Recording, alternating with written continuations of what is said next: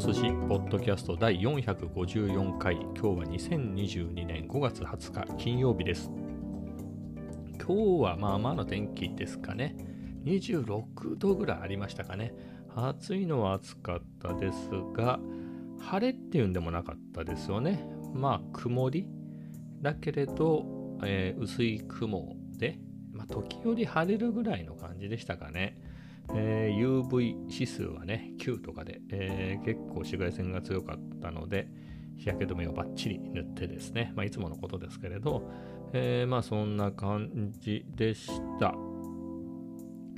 で、今日っていうか、まあ今日ですね、まあなんていうんですか、日付が変わったぐらいにですね、ふと思い立ちまして、あの、α7-4 がね、昨日届きましたよっていう話しましたけれど、で、そのライブ配信をちょっとテストしようかなと思って。まあなんでよっていうのでいくと、今まで使っていた α7C と α7-4 で、ライブ配信周りの機能で違うところが1点あって、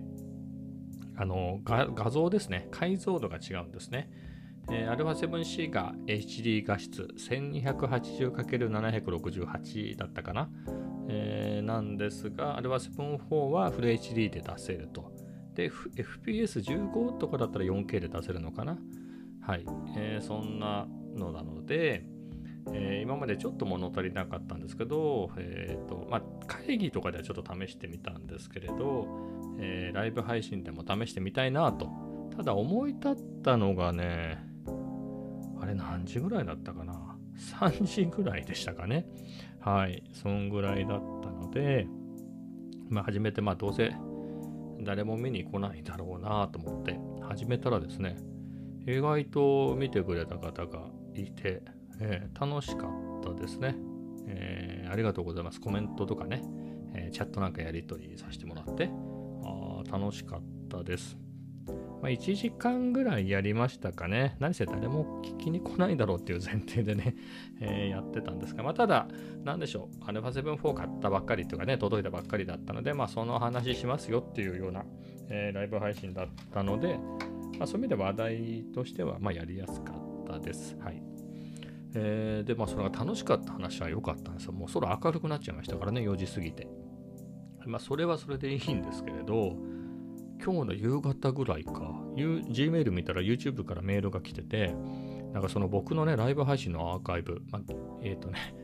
えっ、ー、と、何でしたっけ？規約違反で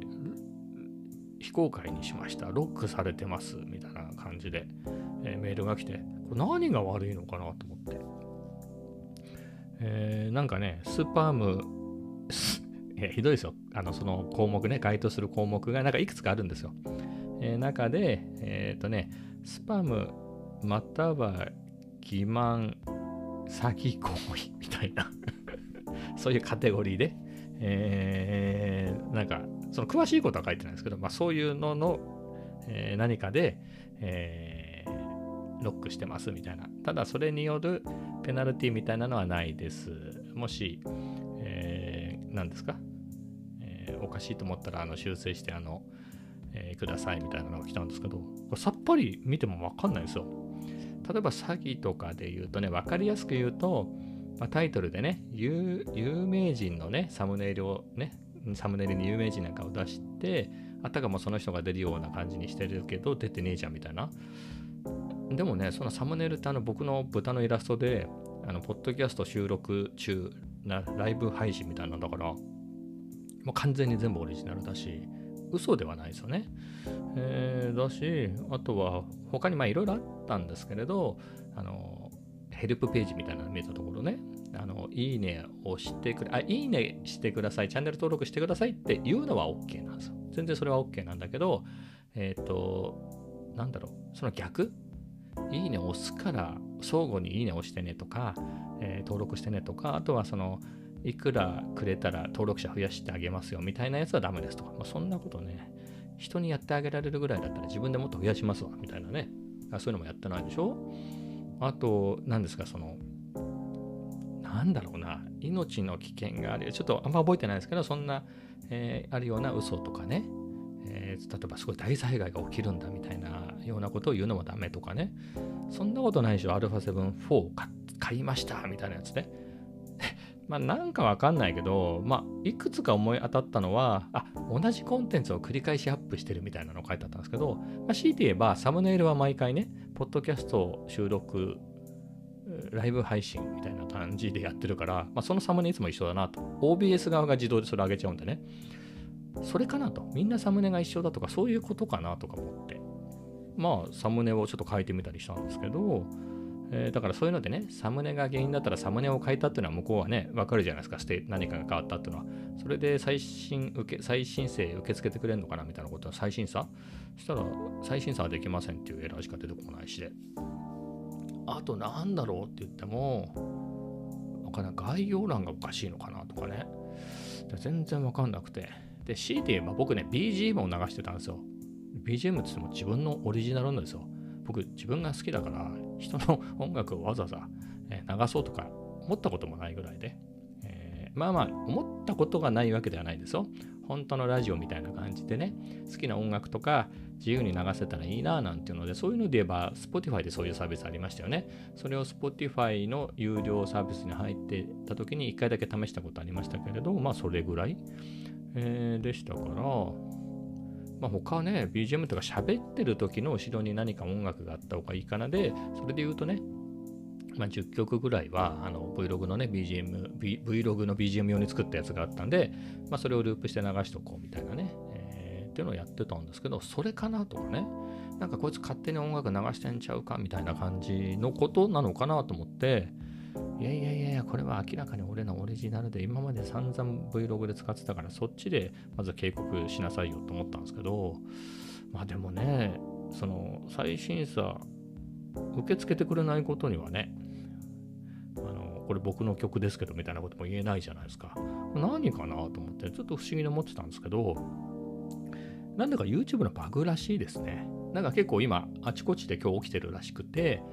僕ちょっとね時系列を覚えてないんですけど何かライブ配信後にアーカイブのアーカイブになってからあの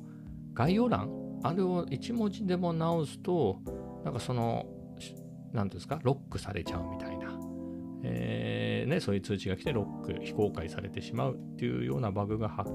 生していて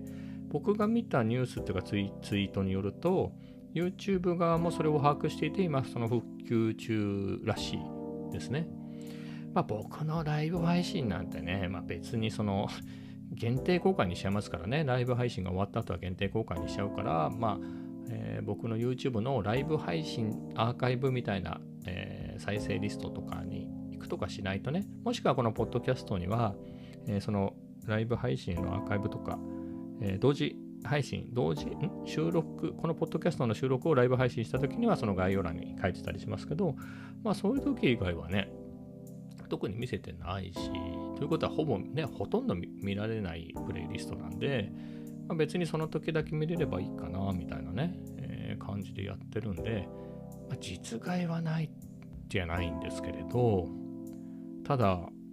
何でねあ、原因はなんとなく分かりましたよ。そうどうやらバグだってのは分かりましたけど、そのバグって分かる前で言うとね、何でこう引っかかってこう、ロックされちゃうのか分かんないと、あ、部活にね、やれないですよね。こんなちっちゃいチャンネルでもね、2年ちょいやってね、コツコツコツコツね、えー、やってますからね。カメラもまた買っちゃってるんですから、こっちはね、新しいの。えー、まあ、バグとかね、そういうことはあり得るんで、まあ、それ自体はね、まあ、仕方がないことですけど、びっくりしましたね。なんかそんなどっかお知らせに出せやって感じですよね。えー、あと、お知らせは出てくるんですよ。その管理画面に、えーロックしましたみたいなね。ロックしましたは分かったよ。それは間違いかもしれませんぐらいのお知らせも出すべきでしょ、あなたってね。本当に。えー、まあ、ここはね、えー、YouTube とは無縁のアンカー .fm で、えー、これホスティングしてるんで言えますけどね、本当に。いやだから僕なんかね、単に楽しめてやってるから、もしね、YouTube のアカウントがロックされたら、まあ、インスタで1分ぐらいのやつやりますかとかね。まあ、他でやればいいかなっていうところなんですけど、ねもしくはすっぱりやめて写真だけにするとかね。えー、まあ、そういうこともあるので、まあ、いいと言えば、よくはないですけどね。まあ、すっきりはしないですけどね。あれなんですが、まあ、怖いですよね、こういうのはね。えー、まあ、復旧するとね、早く復旧していただけると安心してね、えー、またライブ配信もやれるなと。で、このライブ配信もこれ久しぶりでしたね。えっ、ー、と、このアプチャーの照明ですよね。あの、あの、明かり、明かりね、撮影用のライトを買って、それで試してみようって始めたんですよね。だから、あれいつだっけかな。いろんなものを買いすぎてもなんだかわけわかんなくなってるんですけれど、ちょっと、えー、履歴見てみますね。あと、あ、4月13日にアプチャーが届いてるから、まあその辺、まあ1ヶ月ちょっと前ぐらいですかね。まあ1ヶ月ぐらい前にライブ配信を始めて、ちょっとお試しで何回かやりましたよっていうぐらいですかね。まあその後別に話すネタもね、まあ話したければこのポッドキャストでもできるし、えー、というのもあり、えー、特にやってなかったんですけれど、まあそういうわけでね、あの、α7-4 を買って、その画質が良くなったっていうんで、どんなものかなと思ってね、あの、何かって昨日も言いましたけど、あの美肌機能ね、すごい、めっちゃいいですよ。ほんと。あの、やる気になる。はい。自分の顔を出そうって気になりますね。なんだったらもうちょっとあの、目もパッチリさせてくれる機能があってもいいのにな、それはね。うん。さすがにそれはカメラ側じゃなくて、パソコンのソフト側でやった方がいいんですかね。いや、でも、いいですよ。まあ、そこまで来たら VTuber か、みたいな、あれですけどね。まあ、ちょっとね、肌をきれいにしてくれるだけでもいいですね。だからあれ分かりますね。あれ、何ですか？あの、 Zoomとかにああいう機能ってあるんですかね？あの、僕の会社は Zoomじゃなくて Teams でやるんですけど、Teams はそんなのありましたっけ？背景ぼかす機能とかはね、ありますけど、あれはなんかね、リモートの時代だったら、っぱ薄くね、えー、肌を滑らかにして、チークなんかやね、入れて血色良くして、まあなんだったらそのオプションで、あのー、口紅とかね、えー、つけてくれるぐらいのね、化粧しまあつまり化粧しなくても済むぐらいのね、え、感じにしてくれても良いですよね。うん、別にその、まあ、なんだろうな、そこまで、え、体調悪いの？みたいなところまで見てほしいわけじゃないじゃないですか。そんなのね。子供じゃないんですからそこまで求めてるわけじゃないから、えー、ねそんな風に手間がかからないようにしてもらえるといいですよね。はい。まあそんなことでね α7-4 僕の場合は美肌モードが使えるんで非常に良いですね。これマックスかけたら不自然なぐらいかかりますよ。うん。まあ逆に面白いかもしれないですね。はい。えー、っていうわけでね。まあでもそういうの増えてくんじゃないんですかね。どうなんですかね。でも逆にね、逆にっていうか世の中がもうリモートじゃない方に向かいつつありますよね。あのいろんな海外のね、シリコンバレー的な会社もなんかそういうことになってるんでしょ？あれ出社しろみたいな。ねだからそういう、そういう進んでるね、えー、海外のそういうところが出社出社ってなってるんでね、えー、あまりリモートっていうのもここ2年ぐらいはね、えー、そんな感じだったのが、えまたそうじゃなくなるから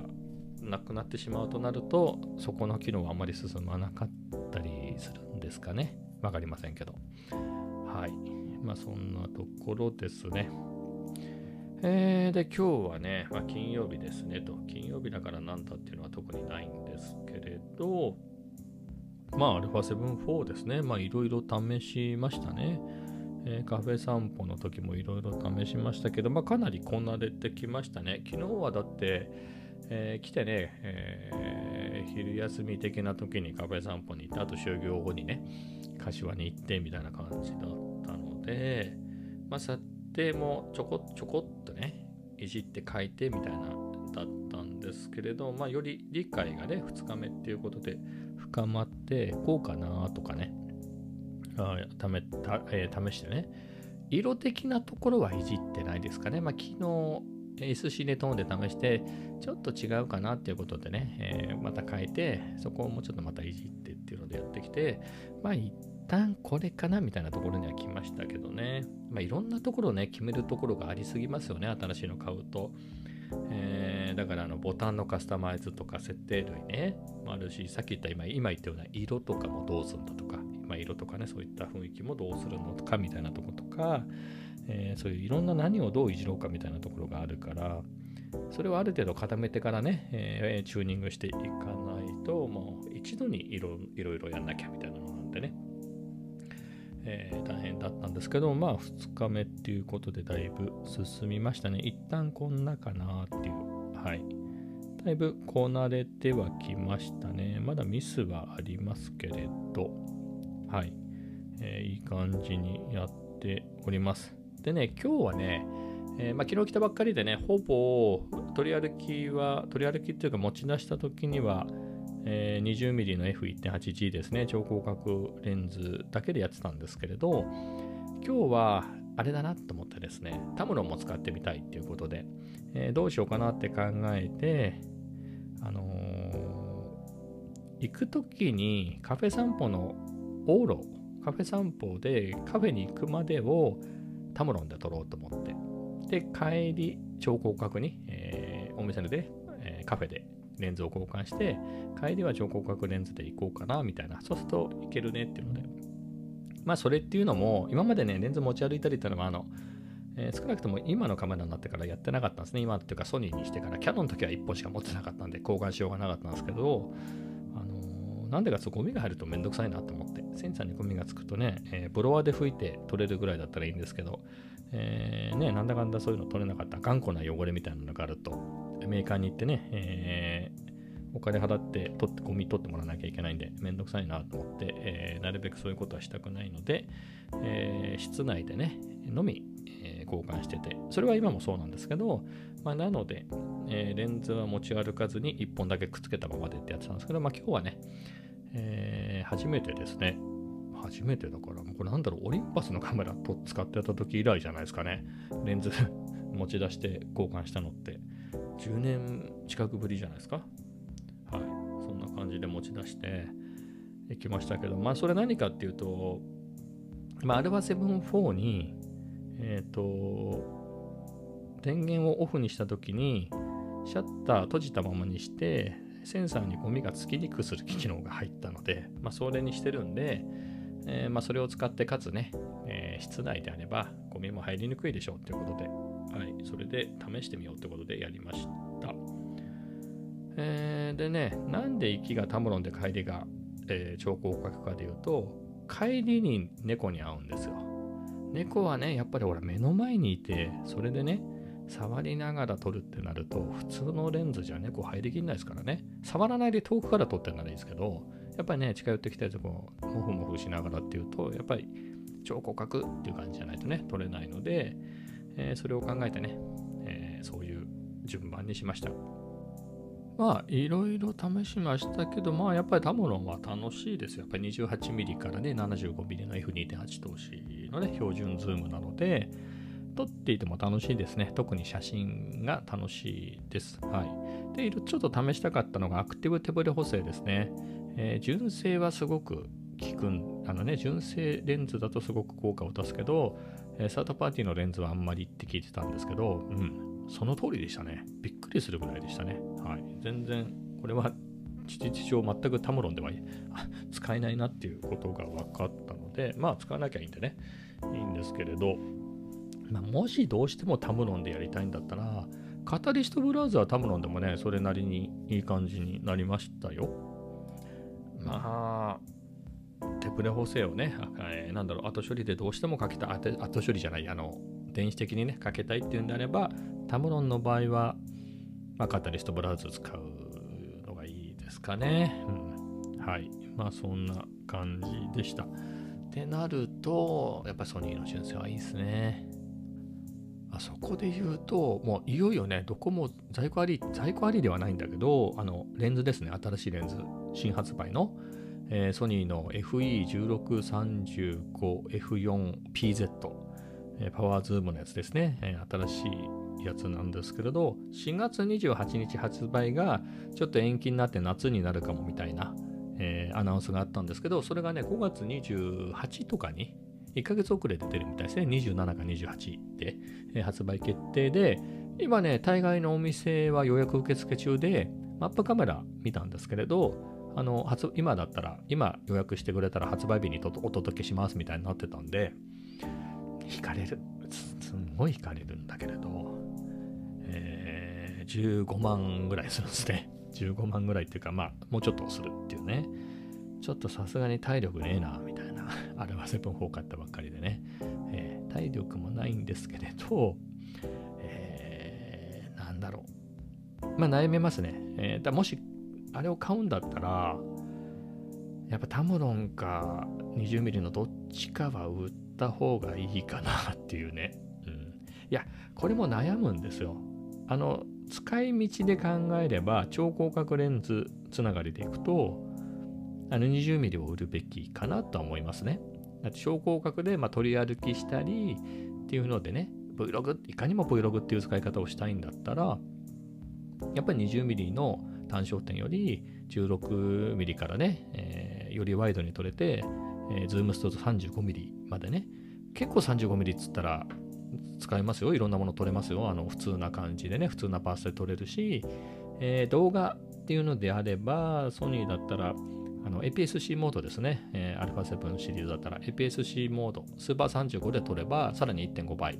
なので50ミリぐらいですか、52ミリぐらい、えー、でね、撮れるし、さらに超解像ズーム使うとね、さらにさらになので、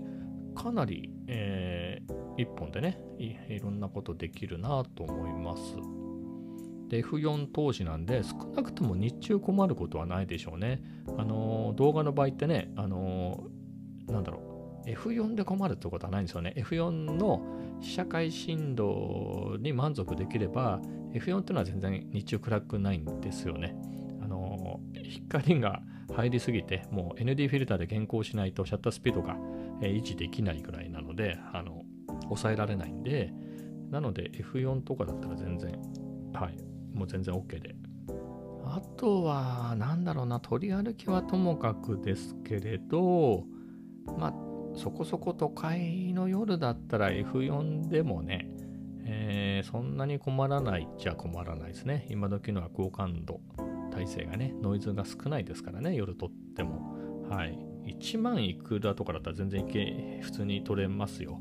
最高は20万いくつでしたっけ、これ。Α7 って10万いくつ、まあ、いくつか忘れちゃったけれど、はいまあ、そんな感じなので、ISO がね。えー、なので全然余裕ですけれど、うんまあ、そこですね。まあ、それかも何もかも割り切って 20mm とタムロン両方売れば多分買い取りナンパアップみたいなのも併用すればいけますよね。はい。あの、トントンかお釣りが来るぐらいで買えるんじゃないかな。うん、もう本当に Vlog しか撮りませんなので、えー、動画しかやりませんでね、まあ、動画以外もね、やっぱ F4 だと撮れますけど、そんなにぼかさなくてもいいですみたいなので、えー、1635ですね、16mm35 の PZ は、まあ、買えなくはないですね、そうなるとね。うん、ただ、みたいなね、そこは悩みますよね。どっちも悩みますね。どっちもっていうのは、じゃあタムロンを手放すのか、20ミリの方を手放すのかで、どっちも魅力があるんでね。あの、やっぱり標準ズームね、2.8通しの標準ズーム1本あるといいですよ。あの、別にね、Vlog であの自撮りしながらとか、すごいそういうファーストパーソンビュー的な感じで、じゃあ今僕デスクに座ってますけど、そういう、じゃあカフェ行ったりね、ま、レストランでもラーメン屋でも何でもいいですけど、そこでね、普通に座ってカメラをにょっとね、自分の前に出して、液晶を見ながら撮っても、20ミリとかだったらもうバーンって撮れますよ。あの、後ろに下がんなくてもね。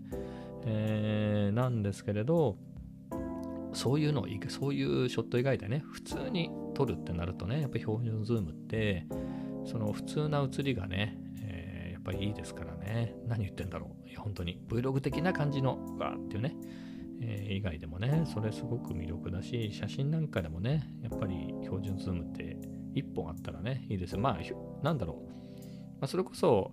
えー、35mm ぐらいのね、えー、単焦点が1本あれば、まあまあ、えー、超広角レンズと、その、その辺の 35mm ぐらいの、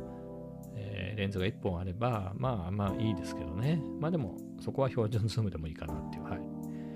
えー、なところを考えると。あとは 20mm は、じゃあ 20mm を売ればいいかっていうと、20mm はやっぱりね、20mm は 20mm でいいですよ。あのー、F1.8 っていうのはね、なんだかんだ助かる。暗いとこでも撮れるし、あとやっぱそこそこね、そこそこでなくボケますよ。やっぱフルサイズの。えー、1.8だから、その映像もかなり魅力ですよね。不思議な感じのボケですよ。超広角なんだけれど、後ろはうんとボケるみたいなのがね。えー、って考えると、超広角だから入れ替えてね、えー、1635だけにしちゃうっていうのもちょっと乱暴かな、みたいなのはね、思いますね。で、いけば、あれか、2本打って、超広角の、えー、1635ですね、の F4 と、そこそこ安いボケる単焦点を1個買うとかですかね。え、安いので言うとやっぱり28の F2 とか、まあ、焦点距離かぶりますからね。50mm の安いやつだと、あんまり動画には向くやつがないんだよな。えー、まあね、そんなこと考えてると、まあ、一旦は今のラインナップでいいのかなと、はい、は思いますね。まあ、不自由をしてるわけじゃないですね。まあ、新しいの、目新しいのがあるから興味がありますよっていうだけで。はい。まあ、この2本で。いやね、これ今日、昨日今日こういうのまた新たに使ってて、思ったのが、まあ、旅行とか行った時にも、あの、使ってね、Vlog 撮りたいですよと、旅行の Vlog 撮りたいですよで。それでいくと去年ね、えー、α7C で金沢旅行行って、いや、楽しかったです。まあ、オズマアクションも併用しながらでね。で、その時は、20mm の F1.8 だけを持っていったんですが、えー、で、タモロンを買う時に思ったのは、まあ、2本持ってくでしょう。ね。タモロンも合わせて2本持っていくと。でイメージしてたのが、まあ、日中の取り歩きみたいなね、歩きながらの映像みたいなのは、まあ、オズマアクションに任せて、え、で、その時には α7 にはね、え、タムロンの2875をつけて、まあ、それでいろんなものを撮ったりっていうのをやろうかなと思ってましたよと。えー、なんですが、今 α7-4 になったのね。4になって何かっていうと、20mm とかのね、超広角レンズをつけてたら、アクティブテプレ補正を併用したらね、本当に滑らかに取り歩き動画撮れるから、オズムアクションなくてもみたいなところがあるんですよ。まあ、あればあったり便利ですけどね。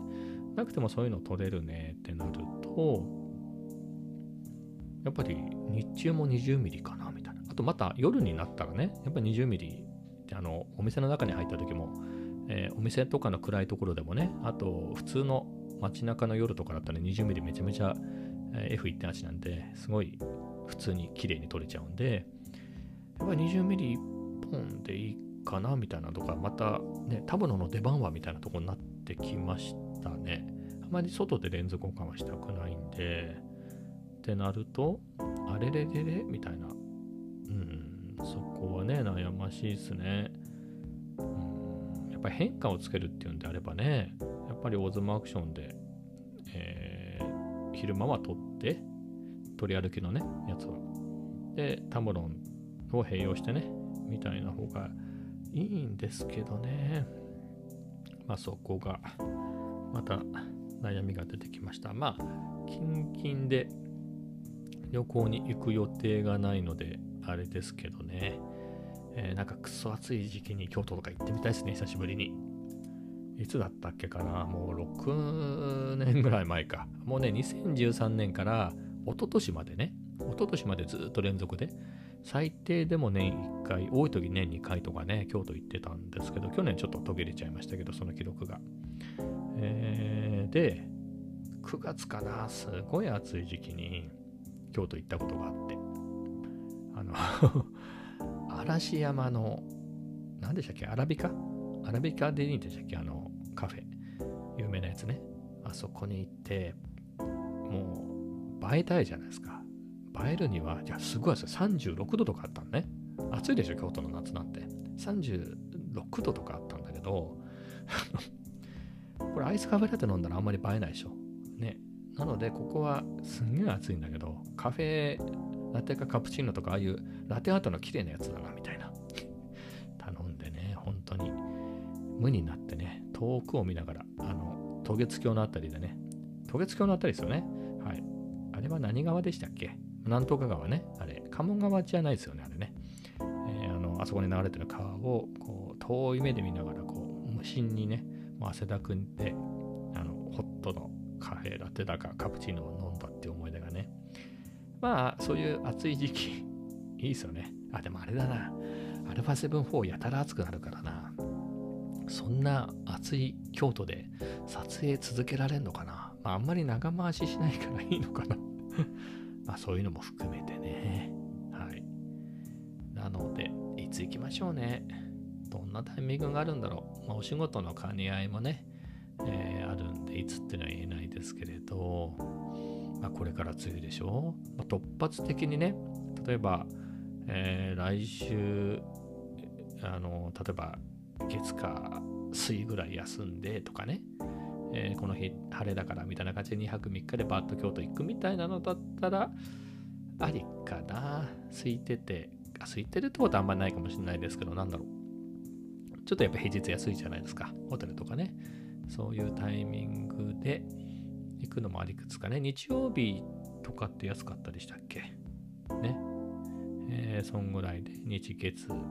火でね。日曜日はもともと休みだから、まあ、月火休んで。まあ、有給は山ほどあるから別に3日休んだっていいんですけれど、